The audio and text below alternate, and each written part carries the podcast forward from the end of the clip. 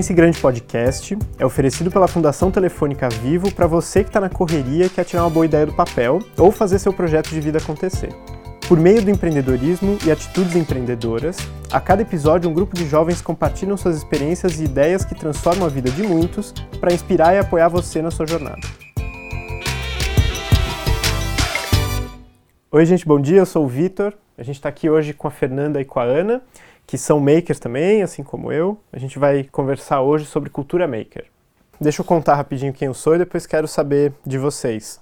É, eu sou Vitor Barão, eu sou biólogo, uh, fiz a minha pós-graduação com ciência na botânica e tenho trabalhado desde então juntando um pouco de ciência com arte, que é um outro lugar onde eu me vejo fazendo coisas, sou fotógrafo também, e com educação, que é onde eu acho que eu aplico tudo isso. Então tenho feito projetos maker, tenho me dito um maker, né, um inventor, e a gente vai falar sobre isso, e tenho criado processos de aprendizagem, tenho pensado como as pessoas podem usar essa cultura toda para aprender coisas.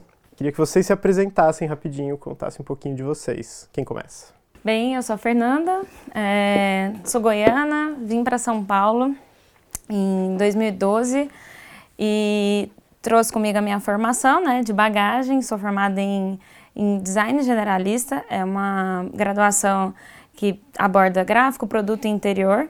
Acabei entrando mais para a parte de produto por conta da minha experiência de estágio. É, os meus primeiros anos de, depois de formada na faculdade for, foram dentro da indústria, com fabricação de mobiliário numa escala mais popular, né, para o grande mercado varejo. E, e aí me, me, me, me, me trazia uma, uma, uma inquietação sempre por dentro sobre os processos de criação dentro desse lugar, da indústria, mas também é, fazia parte de alguns coletivos na minha cidade. E, e, aí eu percebi que era importante, aqui em São Paulo, conhecer um pouco mais sobre essas questões, de, principalmente relacionadas à gestão. E aí eu vim para cá, é, conheci, comecei a estudar essa parte de administração, de entender o funcionamento por dentro das empresas, ao mesmo tempo que eu fui me conectando com grupos e pessoas da, de, que estavam iniciando esse movimento maker que a gente está falando. É, hoje, depois dessa experiência de trabalhar com alguns espaços, eu reuni a maior parte dos meus conhecimentos dentro da minha formação é, com foco na marcenaria. Então, desenvolvo oficinas que trazem essa marcenaria, as habilidades e as ferramentas que a marcenaria é, propõe é, para os espaços de educação também, como, como o Vitor também explora isso bastante, e pensando sempre no foco de, de, de grupos que ainda é, que estão inseridos nisso, mas que podem desenvolver essa abordagem de, dentro do empreendedorismo, né, de como desenvolver esses produtos, essas oficinas, é, processos com foco em geração de renda e também em habilidades para a vida. Né? Nesses últimos anos eu trabalhei para instituições em que a gente desenvolvia projetos sociais com foco socio é, é, é, para jovens em situação de vulnerabilidade, pessoas e adultos também. Então, adolescentes com surdez, é, pessoas que estão é, entendendo como, como se posicionar nesse mundo e aí pensando em, é, em trazer essas ferramentas, não só as ferramentas da marcenaria, para que elas possam desenvolver então seus projetos, suas ideias e atender assim as suas próprias necessidades. Né? Então hoje eu, eu, a metodologia que, que, eu chamo de marcenaria sociocriativa engloba isso, assim, esses processos dentro da marcenaria, é onde essas oficinas vão acontecer para a gente poder desenvolver esse design colaborativo, né, em que todo mundo pensa junto para resolver um determinado problema. Demais. Ana, conta de você. Bom, primeiro eu tenho que explicar meu sobrenome da hora, da hora mesmo, não é nome artístico, não é youtuber, nada disso. eu sou de Duque de Caxias, Rio de Janeiro. Né? Atualmente eu estou fazendo ciência da computação na PUC, no Rio de Janeiro. Espero, estou próximo da formatura, graças a Deus. É, no Rio, é, os projetos que eu mais assim me engajo tem a ver com a inserção de mulheres na tecnologia e com a educação. Eu acredito que pela base que eu tive em casa, minha família vem de família de professores, então a educação sempre esteve muito próximo apesar de eu ter escolhido uma área que dizem muito técnica, que é a ciência da computação, é, eu vejo a educação em todo lugar. Então, a Fernanda falando, você falando, eu vejo a educação para mim é o ponto de partida para qualquer coisa que a gente queira fazer na vida. E aí eu sou do OLAB, né, que é uma ONG que fica lá no Rio de Janeiro, que tenta democratizar esse acesso às tecnologias por meio de uma educação e por meio de é, usando formas mais acessíveis. Né? Foi assim que eu conheci o Olab, fazendo os cursos, depois eu me tornei estagiária e, hoje eu sou da equipe. É, lá no Olab eu toco computação sem caô, que foi um projeto pensado justamente para tentar simplificar é, o, o, acesso à computação, aos conceitos de computação. Porque eu vejo que a gente está caminhando para uma sociedade cada vez mais tecnológica, só que ao mesmo tempo que a gente está caminhando para essa sociedade tecnológica, futurista, blá, blá, blá, blá, tem mais da metade da população que não está acompanhando esse processo, por conta da falta de acesso. Então, como é que você consegue é, dar, é, dizer para essas pessoas que elas têm como sim usar a tecnologia no dia a dia delas, não necessariamente estar tá no celular, ou com computador, ou com hardware, mas sim com o pensamento computacional, que é a base do, do computação sem caô. Então, é uma pesquisa tipo, muito maneira que eu que eu tenho feito. É, o pensamento computacional já me acompanha há um tempo na universidade, em projetos é, mais acadêmicos, e agora saindo dessa, dessa bolha, né, que é a academia indo para a galera. Então, o Computação Sem Caô começou no Instagram, e hoje ele é um canal de vídeo no YouTube. É financiado pelo Serra Pilheira, que foi o edital que, que nós conseguimos, que nós ganhamos, e possibilitou a criação do canal no YouTube. Então, os projetos que eu que eu participo, eles permeiam muito a educação e inserção de mulheres. Então, seja no laboratório da faculdade do qual faço parte, seja no, no OLAB ou qualquer outros projetos paralelos que acho que ao longo do, do podcast a gente pode conversar, eu tenho essas duas premissas, assim. É, mesmo quando o projeto não está caminhando para um lado, eu, tipo assim, cara, tem como sim você encaixar um, um, uma representatividade, seja de mulheres no geral ou de mulheres negras. Demais. Então, no fundo, acho que é todos nós temos em comum o fato de que a gente trabalha com construções para mediar outras coisas acontecendo, né? Eu entendo que o que a Fernanda faz é olhar para a construção física no mundo físico, na construção com madeira, para pensar processos de aprendizagem. Você pensa em construção com computação para pensar no fim como essas pessoas se relacionam com tecnologia. Acho que eu penso como as pessoas constroem jeitos de olhar para as plantas e entender as plantas também numa pegada de entender como elas se relacionam, como elas é, se apresentam para o mundo. Então, criamos coisas e a partir de, de criação acho que a gente olha para o mundo e pensa como as pessoas estão aí, né? Queria começar nosso papo com uma provocação que é a seguinte. Tem um poema do Manuel de Barros que eu acho que é precursor do, da cultura maker. é, Vamos ver se eu, se eu consigo declamar um poema do Manuel de Barros. Mas o poema se chama O Fazedor de Amanhecer e ele diz o seguinte: Sou leso em tratagens com máquina. Tenho desapetite para inventar coisas prestáveis. Em toda a minha vida só engenhei três máquinas, como sejam uma pequena manivela para pegar no sono, um fazedor de amanhecer para usamentos de poetas e um platinado de mandioca para o Fordeco do meu irmão. Cheguei de ganhar um prêmio nas indústrias automobilísticas pelo platinado de mandioca. Fui aclamado de idiota pela maioria das autoridades na entrega do prêmio, pelo que fiquei um tanto soberbo. E a glória entronizou-se para sempre em minha existência. Eu acho que com isso eu queria começar uma conversa sobre esses fazeres e essa mistura do que a gente está chamando de cultura maker e o que já estava presente na cultura do brasileiro, no, no, que faz parte dos nossos fazeres. Né? Acho que o Manuel de Barros já está pensando há muito tempo sobre um fazer que é desligado de uma finalidade muito óbvia, né? então ele já está pensando fazer como uma coisa grande em si, e eu acho que isso tem tudo a ver com o nosso papo.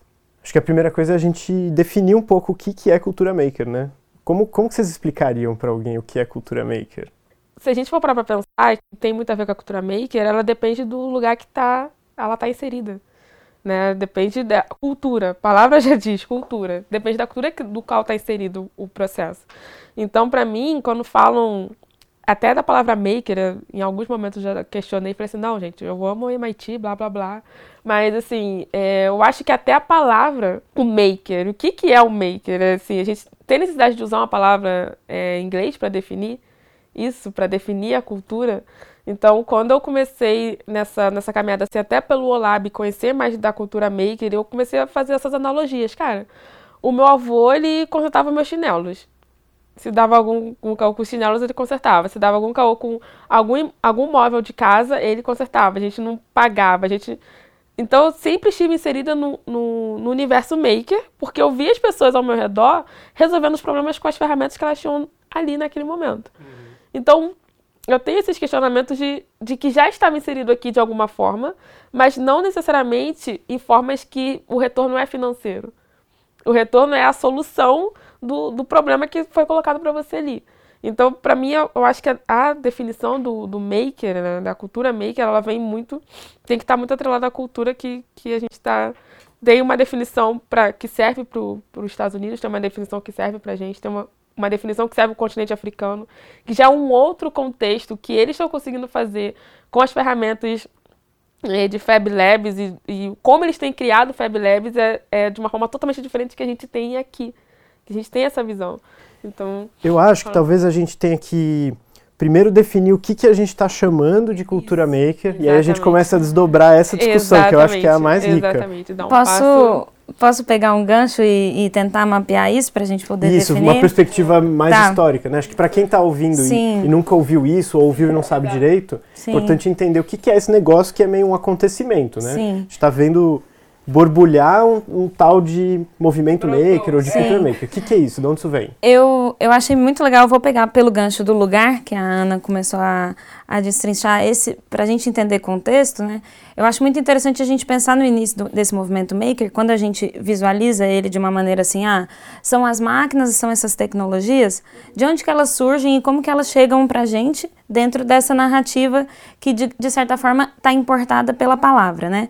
Então, se a gente for pensar, tem, tem três coisas muito importantes que a gente precisa visualizar, que é sobre esse pensamento digital que vem com o open source, que vem com a ideia de software livre, que vem com o início dessa programação aberta, que precisa dar acesso o mais aberto possível para as pessoas entenderem como, como funciona essa lógica né, de programação. É, a gente também tem o cenário da, da divulgação que chega junto com os tutoriais e com essa ideia do compartilhamento do hardware também. Então, a gente tem é, revistas que vão criando, como a Make, né, que, que vão criando a cultura dentro dessa leitura e dessa divulgação. E os espaços, né, onde reúnem essas pessoas que antes estavam nos seus, nos seus garagens, é, produzindo ali né, os inícios das, das grandes empresas, como né, o próprio Steve Jobs começou com a Homemade, é, não, Brew, é, Homebrew é, Com Computers é, Lab, é, Club, que foi onde surgiu tudo isso, né? Então essas narrativas que é, chegam no Fab Lab, constroem então essa ideia de, de uma rede que vai entrar globalizada com um kit básico de máquinas e que vai então a, impulsionar mais essas pessoas que vão ter acesso a essas máquinas digitais. E aí a gente chega para esse contexto no Brasil. Só que aqui já existia muita gente produzindo e desenvolvendo, assim como a Ana falou, é, as suas próprias produções, as suas próprias soluções de problemas, né, como a gente conhece as gambiarras da vida, né, esse, essa forma de solucionar com a ferramenta acessível, com o insumo que você tem na mão, coisas que às vezes ficam tão boas que depois que você, mesmo tendo dinheiro, não vai trocar, porque já está funcionando mesmo, vai nesse, nesse formato.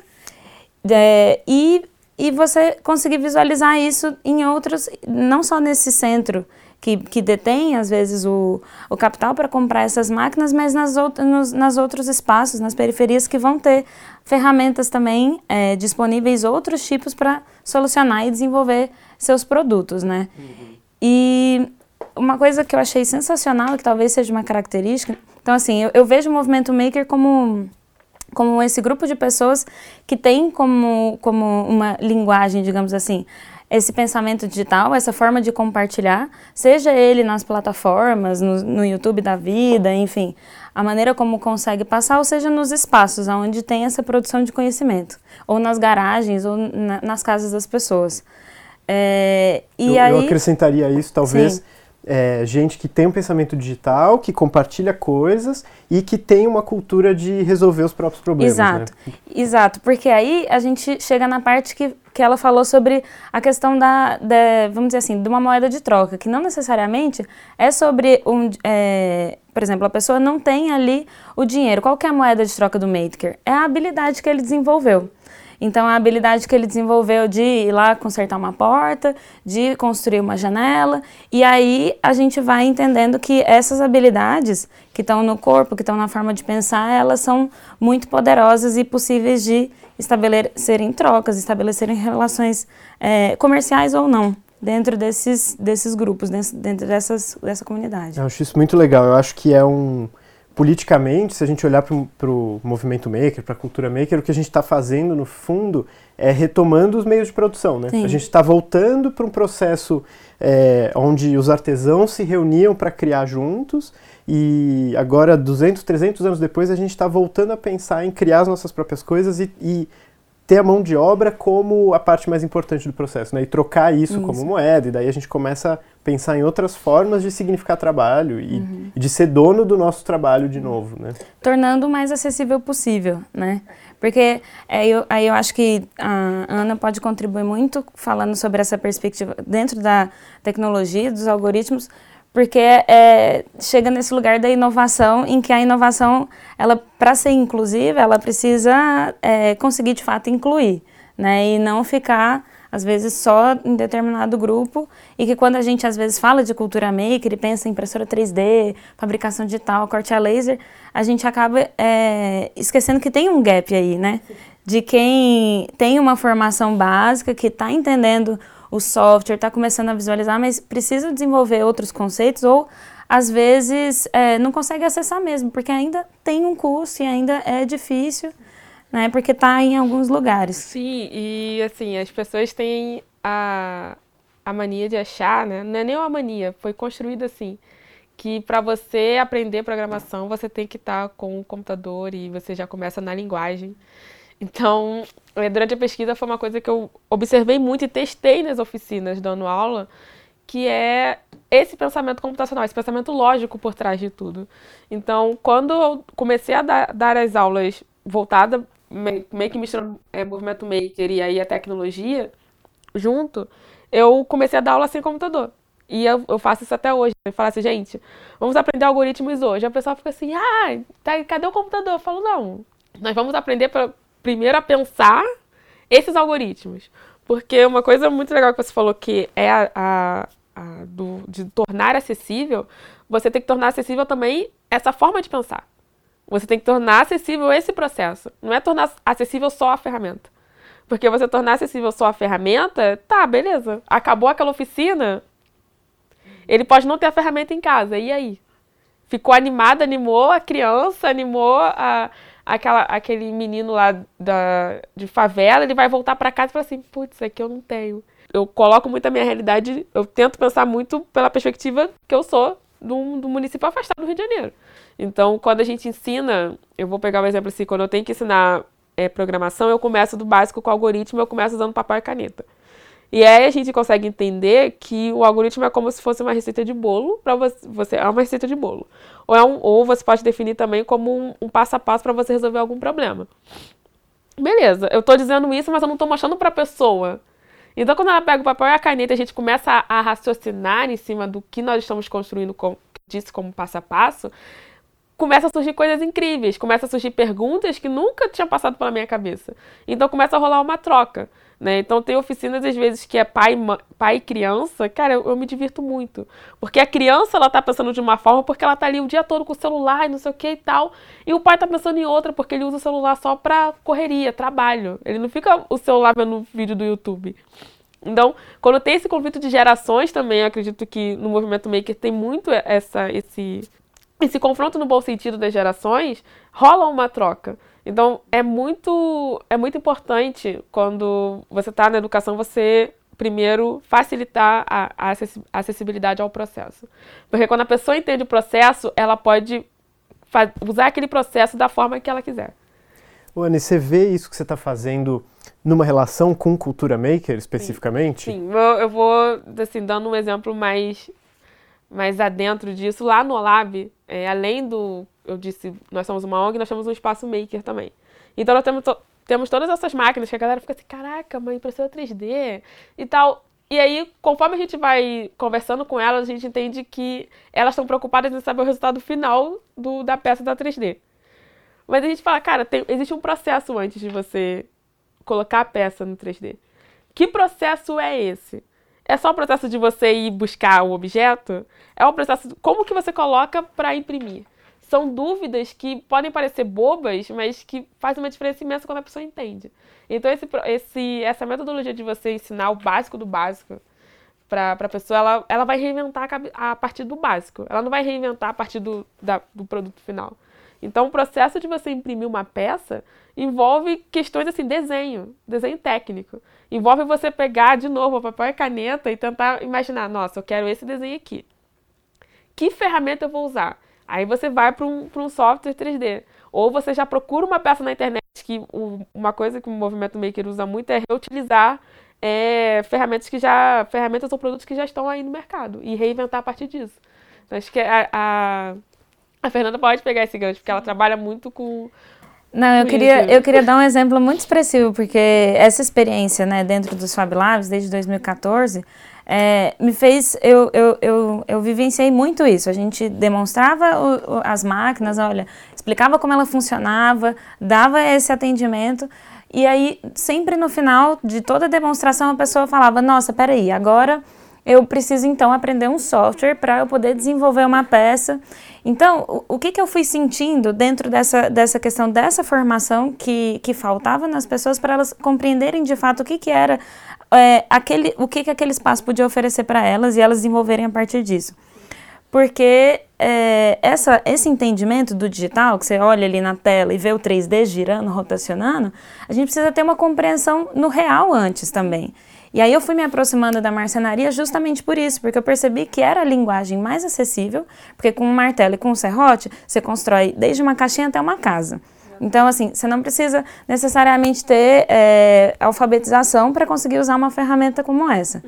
E é, querendo ou não, parece que é um objeto que já vem assim, né? Você olha para ele, você já sabe como usar, ou você aprende vendo alguém fazendo, e, e tem de uma forma mais acessível nas casas das pessoas. Então, era uma possibilidade de desenvolver, a partir dessa linguagem mais acessível, um alcance desse entendimento do 3D, dessa construção que, que pode ser levada ao digital, mas num passo anterior, num passo inicial, que é mais é, fácil da gente entender porque a gente toca, porque a gente vê. Né?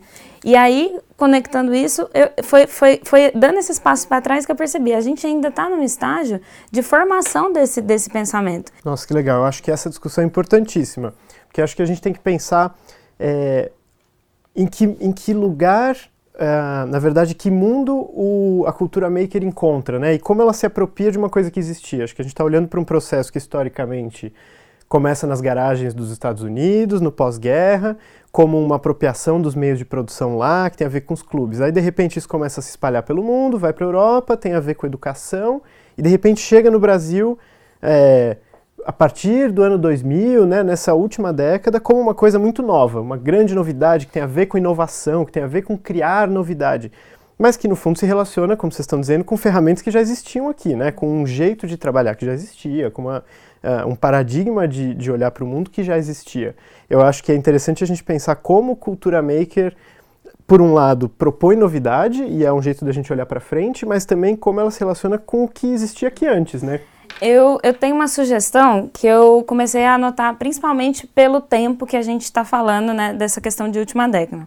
Que é o seguinte, a gente amadureceu ao longo desse, né, esse primeiro, vamos dizer assim, esse primeiro grupo que chegou, que recebeu essa narrativa, que recebeu essas máquinas, que recebeu essas metodologias e, e, e modelos de negócio é, que vieram, vai, como já funcionando de lá para cá, a gente reproduziu muita coisa. A gente falou muita coisa que, que eram exemplos que não eram nossos, que eram exemplos de fora, que eram, que eram coisas que assim, ah, funciona lá, funciona, vai funcionar aqui, não sei. A gente tem que reproduzir e pensar. E a gente foi amadurecendo a partir da experiência.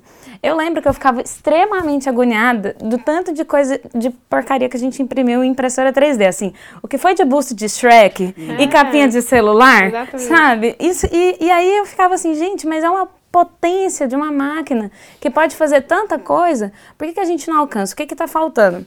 E aí faltava o quê? A construção da comunidade.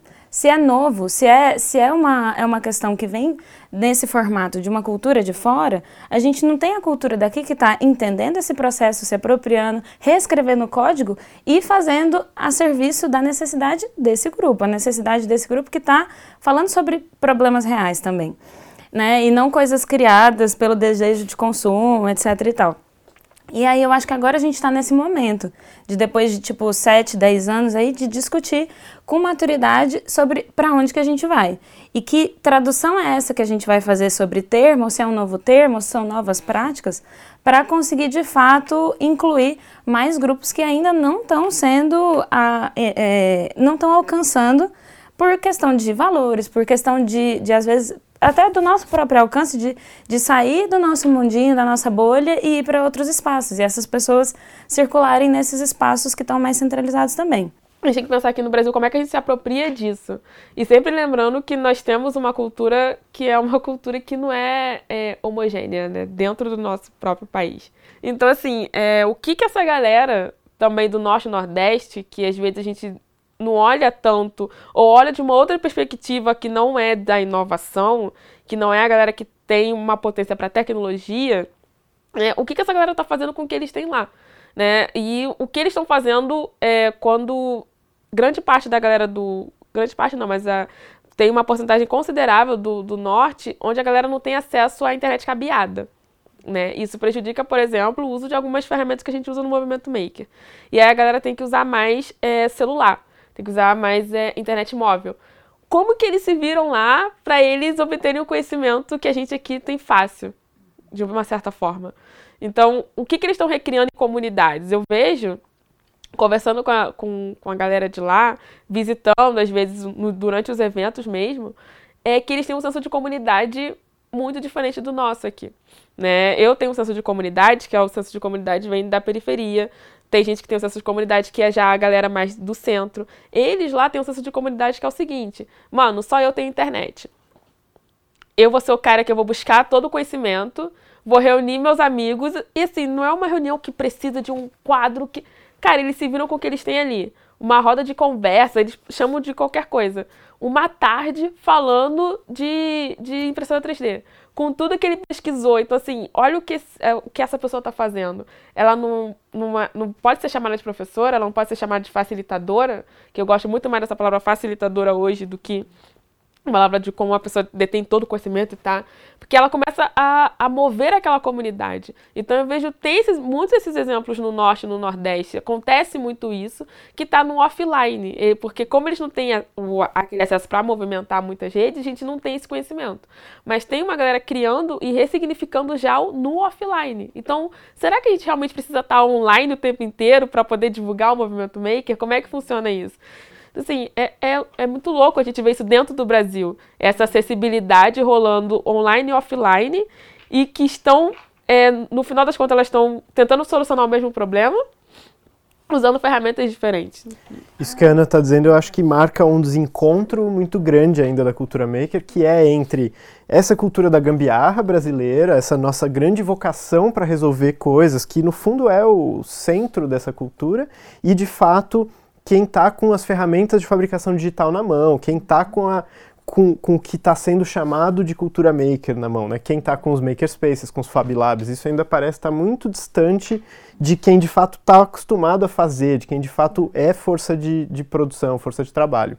É, ao mesmo tempo que é um desencontro, tem uma potência de encontro também, né? Quanto mais a gente consegue convergir essas duas coisas e colocar quem está acostumado a fazer gambiarra perto desses lugares, dessas possibilidades, desses fazeres facilitados por tecnologia, acho que a gente começa a ver emergir é, coisas muito legais. Né? Vocês têm visto coisas acontecerem nesse sentido?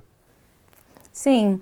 Então, eu queria, eu tenho um exemplo, mas eu queria tipo pegar esse gancho do online e offline e desse encontro, né?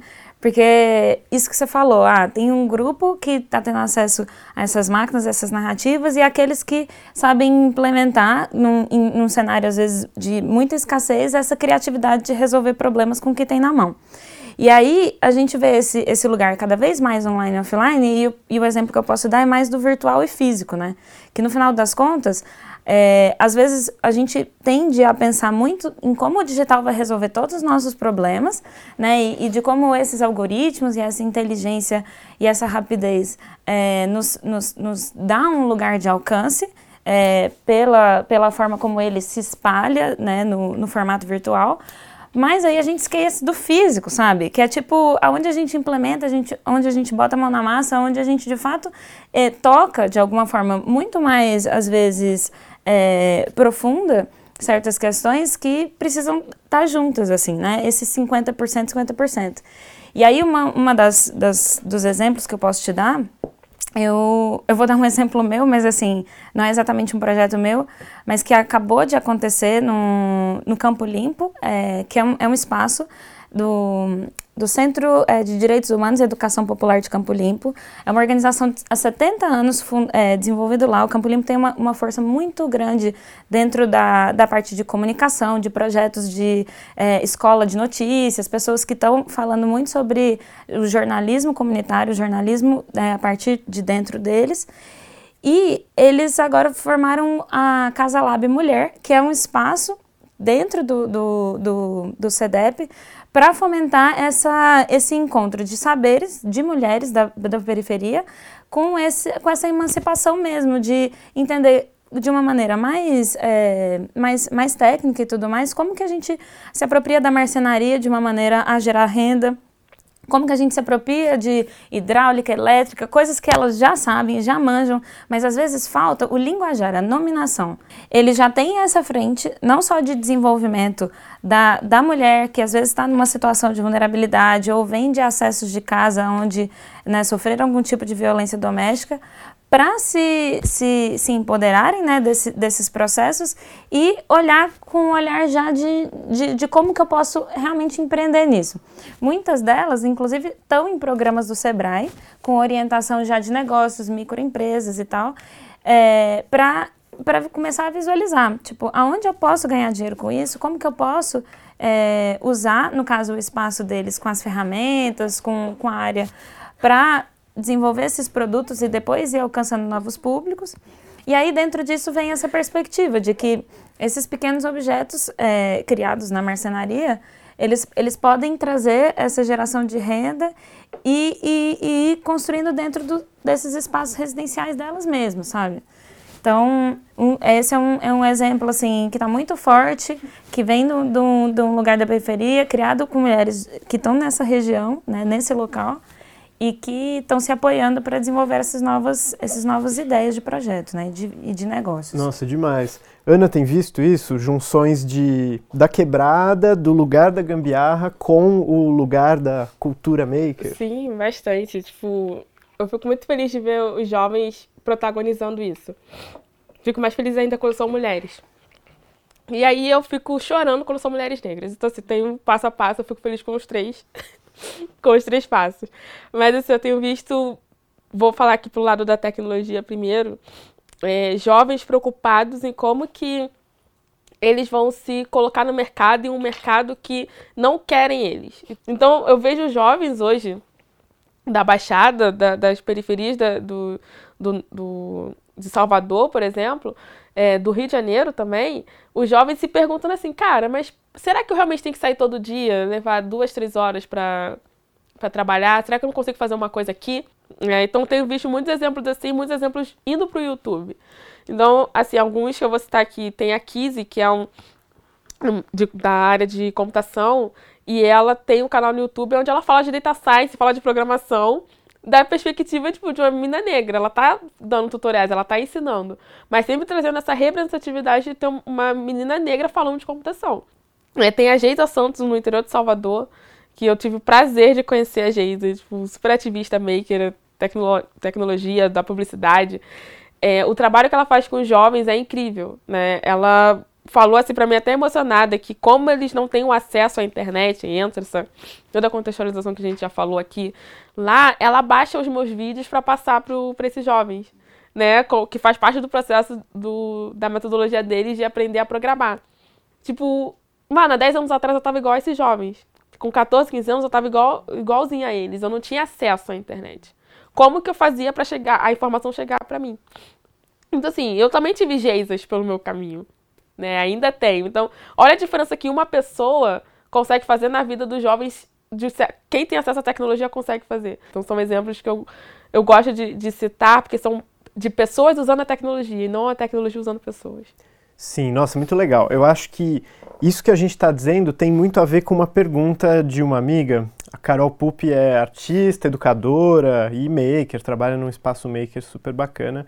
Ela perguntou uma coisa pra gente que eu acho que é para este momento.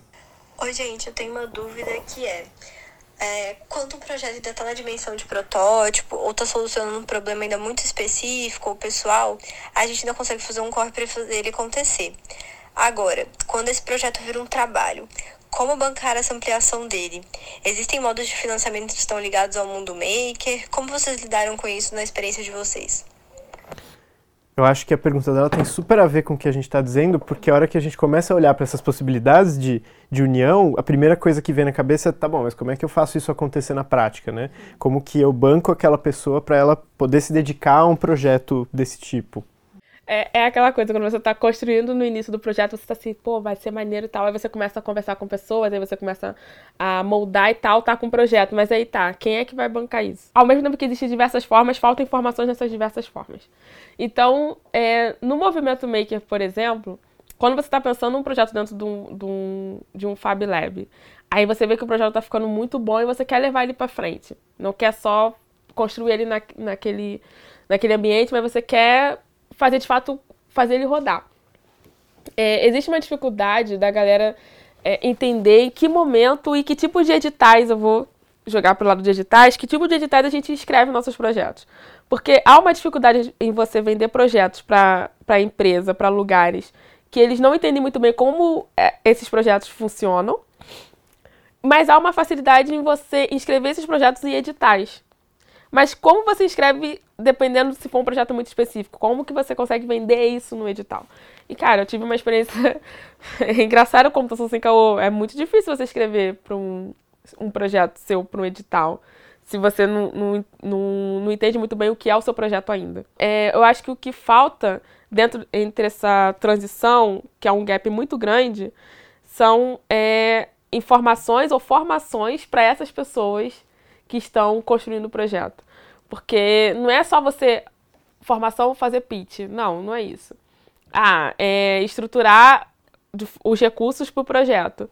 Também não é só isso. Porque você pode deixar o projeto todo estruturadinho com os recursos, os recursos necessários para você colocar ele na rua, e mesmo assim a galera que não entender ainda o, o objetivo do projeto na rua.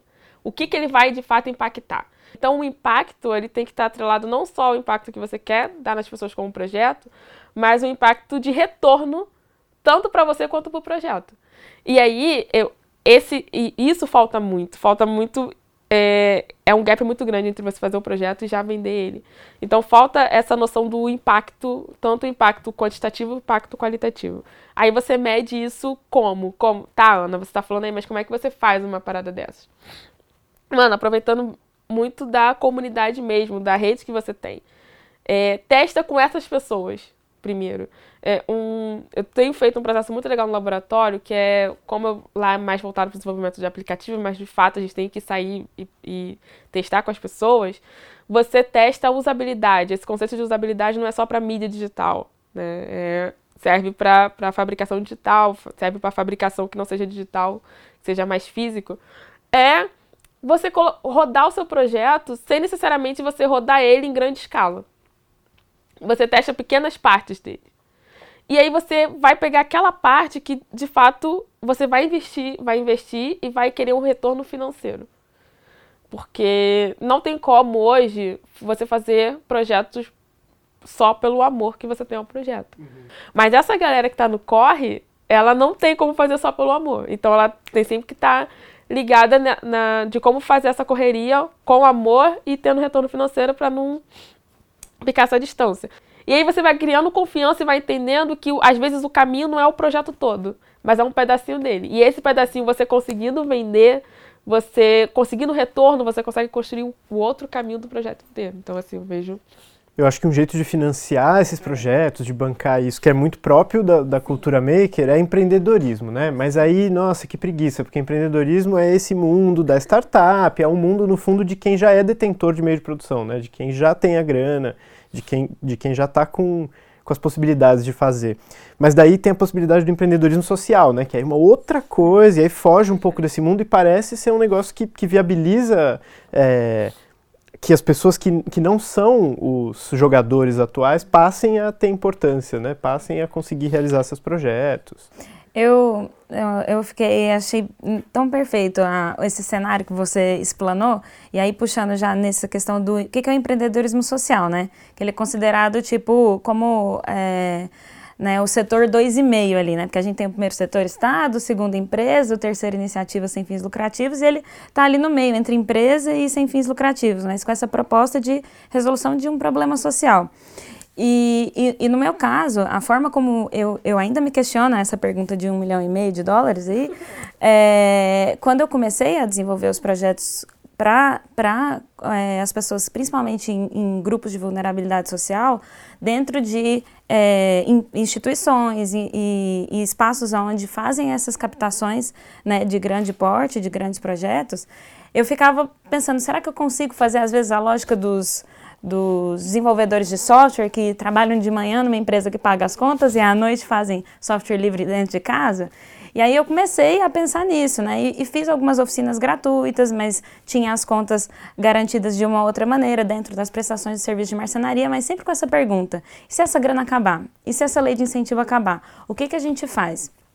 E, e eu acho que assim, cada vez mais eu, eu, eu acredito muito numa ideia em que a gente precisa conseguir gerar valor, gerar valor dentro dessa, dessa produção do que a gente está gerando, né? Dentro desses projetos como conteúdo, como, como comunicação, é, para chegar nas pessoas que, que vão sentir que estão recebendo esse valor para elas poderem apoiar esse tipo de iniciativa. Então, a gente tem um exemplo maravilhoso aqui no Brasil que é o Catarse, sabe, que tem cada vez mais fomentado projetos em educação, em literatura, em frentes em que as pessoas estão é, desenvolvendo e abrindo esse conhecimento e recebendo diretamente de quem está né, é, tendo esse valor gerado e, e, e, e implementando isso seus, no, no seu dia a dia, enfim, e que a gente precisa agora entender como, como essa comunidade vai ter esse retorno.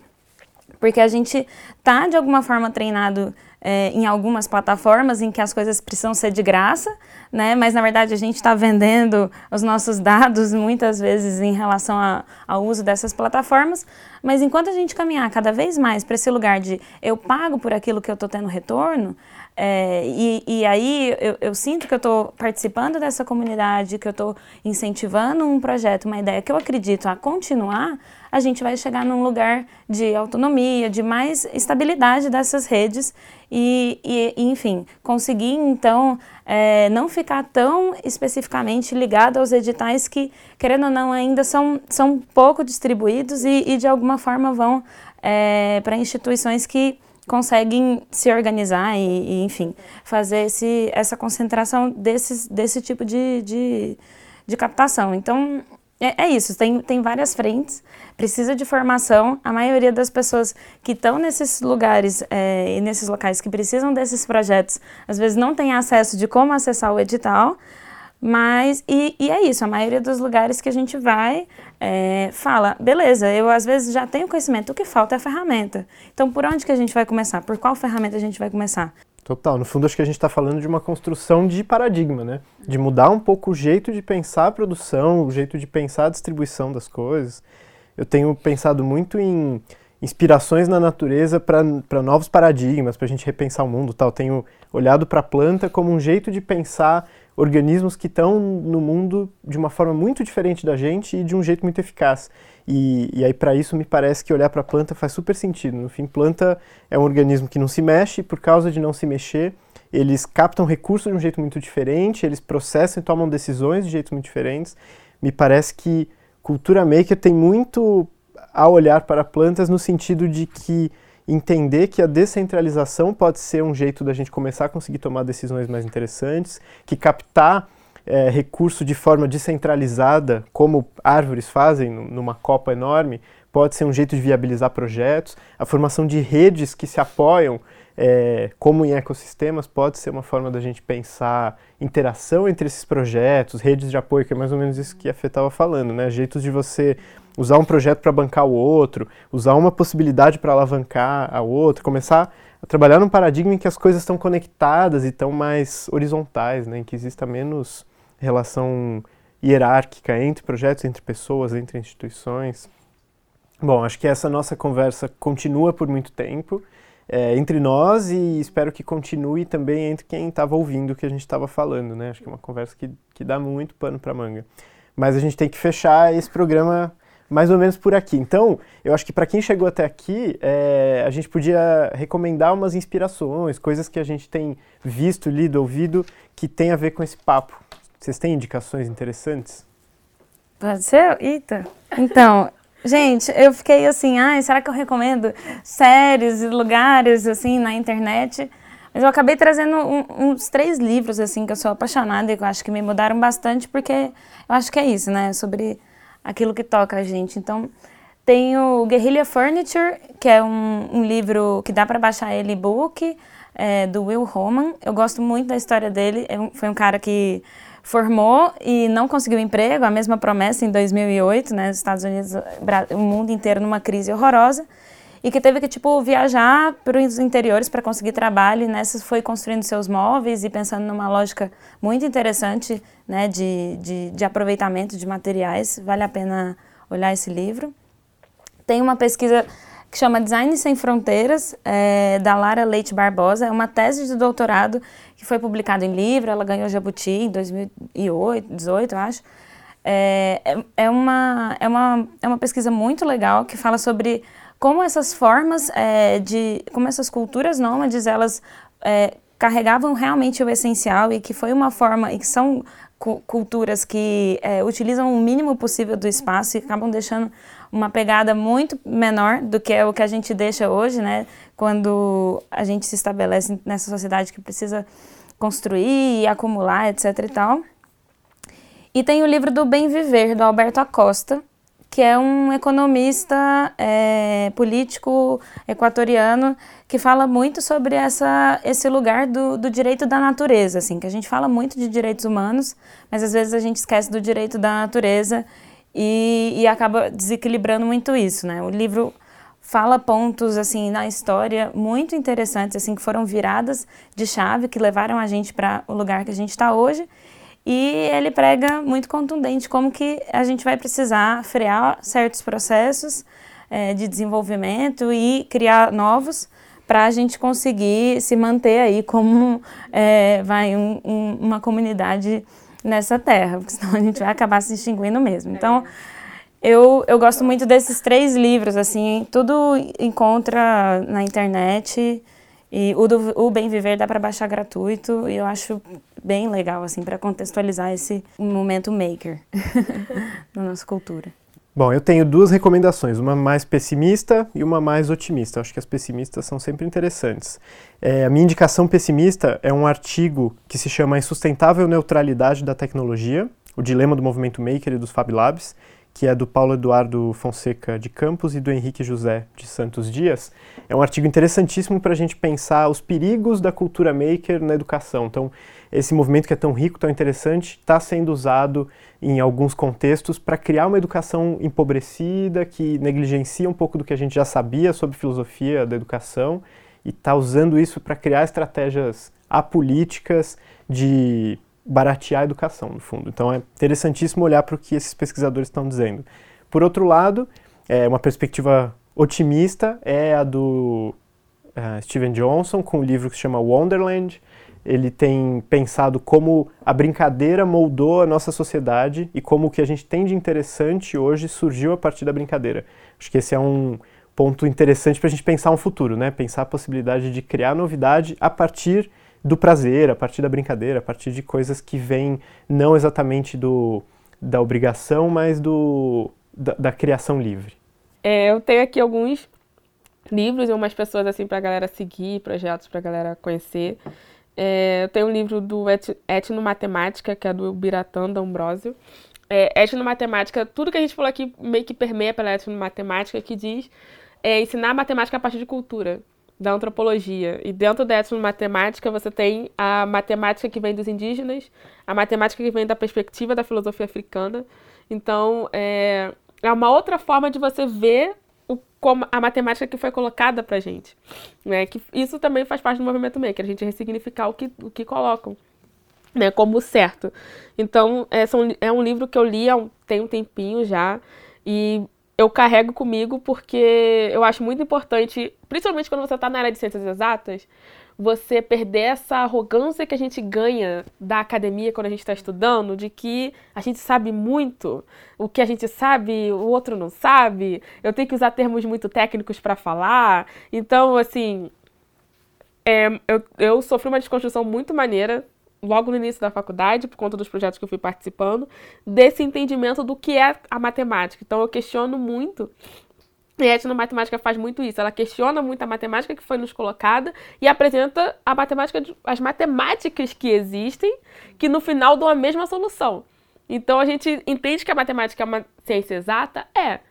Só que é uma ciência exata que ela tem as visões históricas delas, que não é uma visão histórica só da filosofia ocidental que é o que a gente estuda. Então é um livro muito interessante. É, tem um outro livro que é mais para computação, que é Algoritmos para Viver, que foi escrito por um psicólogo e um cientista da computação nos Estados Unidos.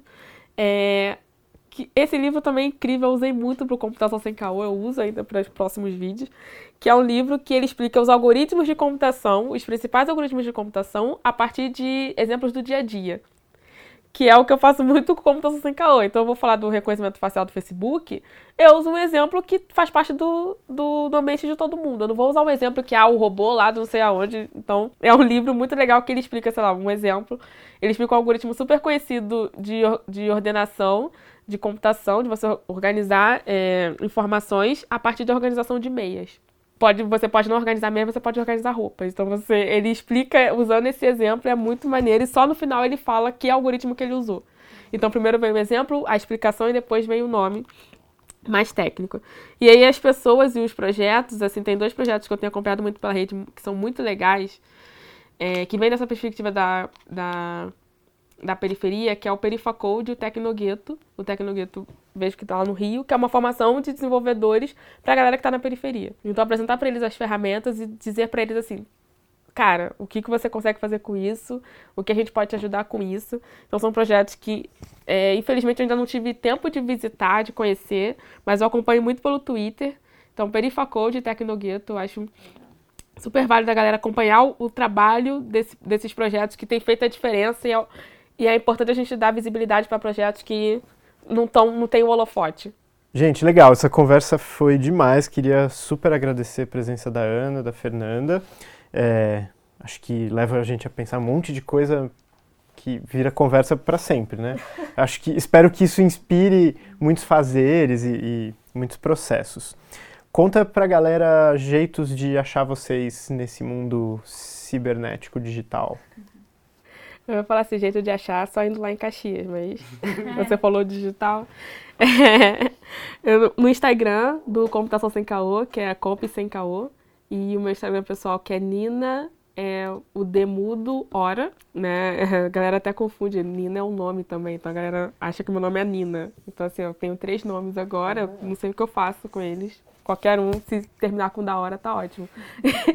o Facebook, qualquer outra rede é Ana Carolina da Hora. O Twitter, é que eu voltei, Twitter maravilhoso. Nina Demudo Hora também. É, se vocês quiserem seguir as redes, já falei do Computação Sem Caô, seguir a rede do Olab para acompanhar os eventos e tudo que a gente faz lá no Rio de Janeiro. E às vezes a gente consegue sair do Rio de Janeiro e ir para outros lugares. É o Olab Makerspace podem falar comigo pelo direct. É, e aí eu mando e-mail se necessário, mas a gente pode trocar ideia pelo direct, não tem caô não. Eu... Fê, como que as pessoas te acham? Então, eu tô nas redes sociais, eu tô mais ativa no Instagram, é, como Fernanda Tosta mesmo, meu nome. É, lá é meio vida pessoal, profissional, tudo misturado junto.